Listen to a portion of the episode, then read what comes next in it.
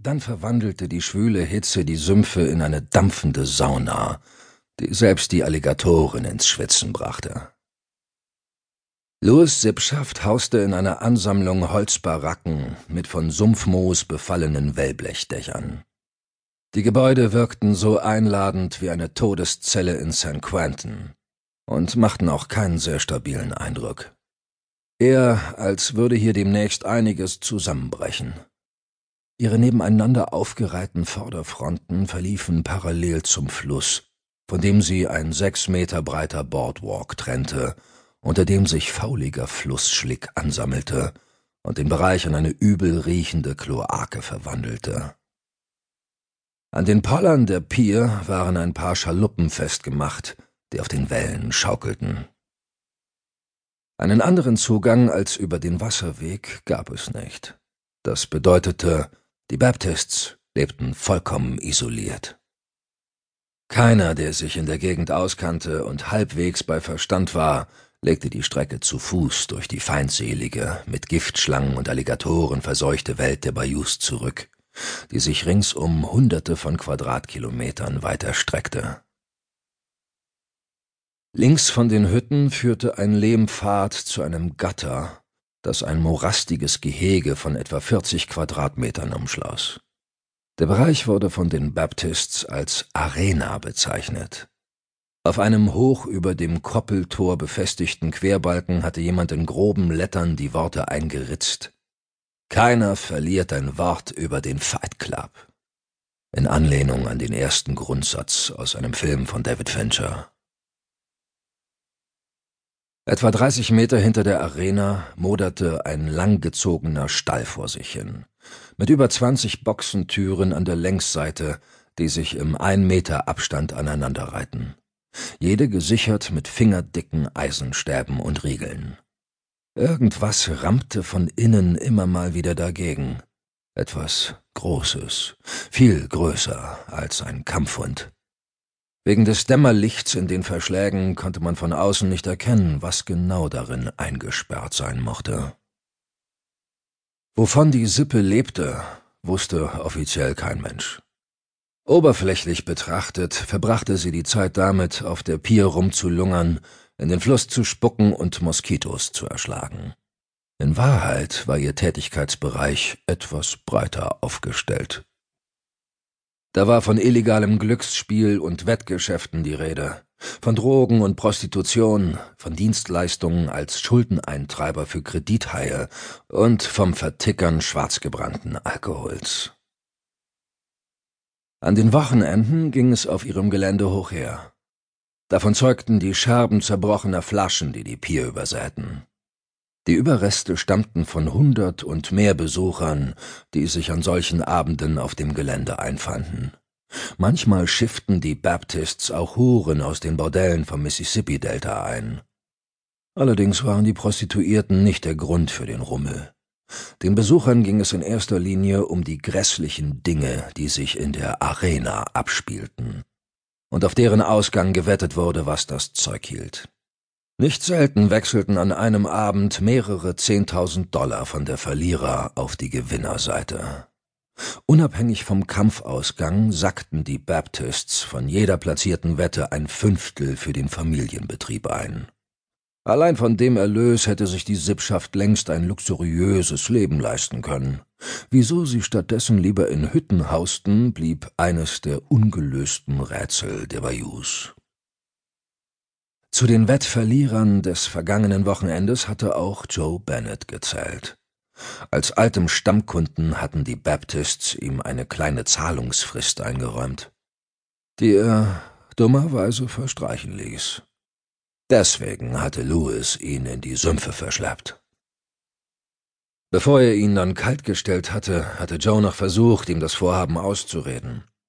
Okay, lass mich das erklären, Louis. Du hast deine Wette verloren und schuldest uns Kohle, Joe, erinnerte der ihn. Was gibt es da zu erklären? Ich möchte dir gern meine finanzielle Lage anschaulich vermitteln, Joe griff mit beiden Händen in seine Hosentaschen und zog die Innenfutter heraus, so dass die Stoffbeutel außen runterbaumelten. Siehst du meine leeren Taschen? Tja, so sieht's finanziell bei mir aus. Was willst du jetzt tun? Mich umlegen? Was ist hier los? Louis Vater stellte eine Kiste voll Krabben auf der Pier ab und trat vor seinen unfreiwilligen Gast, dessen Gesicht schlagartig eine glänzende Schicht Angstschweiß überzog. Henry Baptist war ein Fettsack, der in seinem Leben mehr Zeit hinter Gittern gesessen hatte als ein Wellensittich. Während sich die Stirnglatze des Mitsechzigers immer weiter Richtung Kopfmitte vorarbeitete, baumelten ihm im Genick die verfilzten Zottelhaare bis auf die Schultern runter. Henry trug mit Vorliebe eine schmuddelige Arbeitshose, die den Flicken nach schon sein Vater von dessen Vater geerbt hatte. Über dem Gürtel beulten mehrere wulstige Fettringe sein farbloses Hemd aus. Joe will uns auf seinen Wettschulden sitzen lassen, klärte Louis seinen Erzeuger auf. Der verzog die Mundwinkel und nickte bedächtig, als ließe er sich die Problematik durch den Kopf gehen, bevor er meinte, ich will dich jetzt nicht mit unseren Geschäftsbedingungen überfordern, Joe. Aber wenn du uns das Geld nicht gibst, das du uns schuldest, landest du im Jenseits. Und zwar jetzt, hier und heute meldete sich Henrys zweiter Stammhalter zu Wort. Vincent Baptist machte mit dem dünnen Oberlippenbart, der gepflegten Kurzhaarfrisur und in einem hellgrauen Anzug optisch mehr her als Henrys andere Söhne, was jetzt nicht viel heißen wollte. Im Gegensatz zu seinen Brüdern konnte Vincent aber zumindest ab und an eine Begleiterin vorweisen, die sich ihre Gesellschaft nicht nach Stundentarif bezahlen ließ. Dabei handelte es sich ausschließlich um Mexikanerinnen. Nicht, weil er auf Latinos stand, wie ein Texas Ranger auf blutige Steaks, sondern aus praktischen Erwägungen. Wurde einmal eine von ihnen ungewollt schwanger oder sonst wie lästig, genügte ein Tipp an die Einwanderungsbehörde, um das Problem zurück über die Grenze und ihm aus den Augen zu schaffen. Da Joe nichts erwiderte, fuhr Vincent fort, Sonst verschwindest du von der Bildfläche. Dann wird alles, was die Spurensicherung von dir noch findet, ein Haufen Alligatorenkacke mit deiner DNA sein. Vincent war in Begleitung von Damien Baptist, dem jüngsten Spross und dem Fliegengewicht der Familie. Einem dürren Blondschopf, der morgens im Spiegel verzweifelt nach einem Barthaar Ausschau halten musste, um es abrasieren zu können. Mutter Natur hatte dem Blässling mit seinem hageren, einem toten Schädel nicht unähnlichen Gesicht zum Ausgleich für die fehlende Muskelmasse etwas mehr Grips als seinen Brüdern spendiert.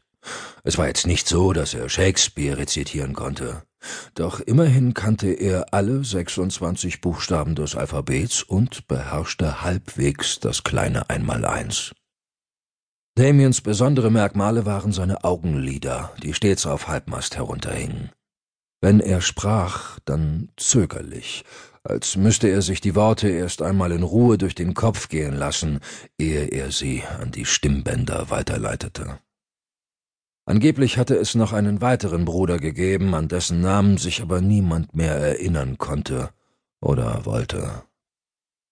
Gerüchten zufolge nahm er als Teenager ein tragisches Ende, weil sich seine Finger einmal in die Kasse seines alten Herrn verirrt hätten.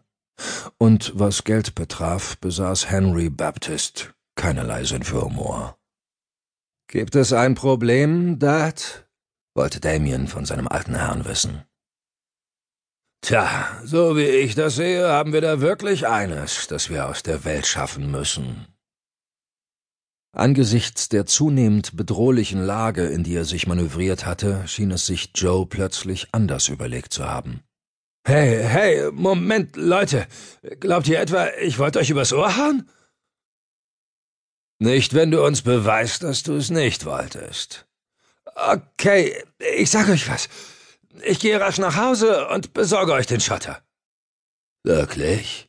tat Henry zutiefst verblüfft. Du gehst zu Fuß den Mississippi rauf über das Wasser? Wow, das hat meines Wissens bisher bloß einer geschafft. Ich bin beeindruckt. Quatsch, ich leih mir ein Boot von euch, mit dem du dann auf Nimmerwiedersehen nach New Orleans verduftest. Großer Gott, Joe. Ich habe noch nie einen Typen getroffen, in dessen Kopf so viel Scheiß.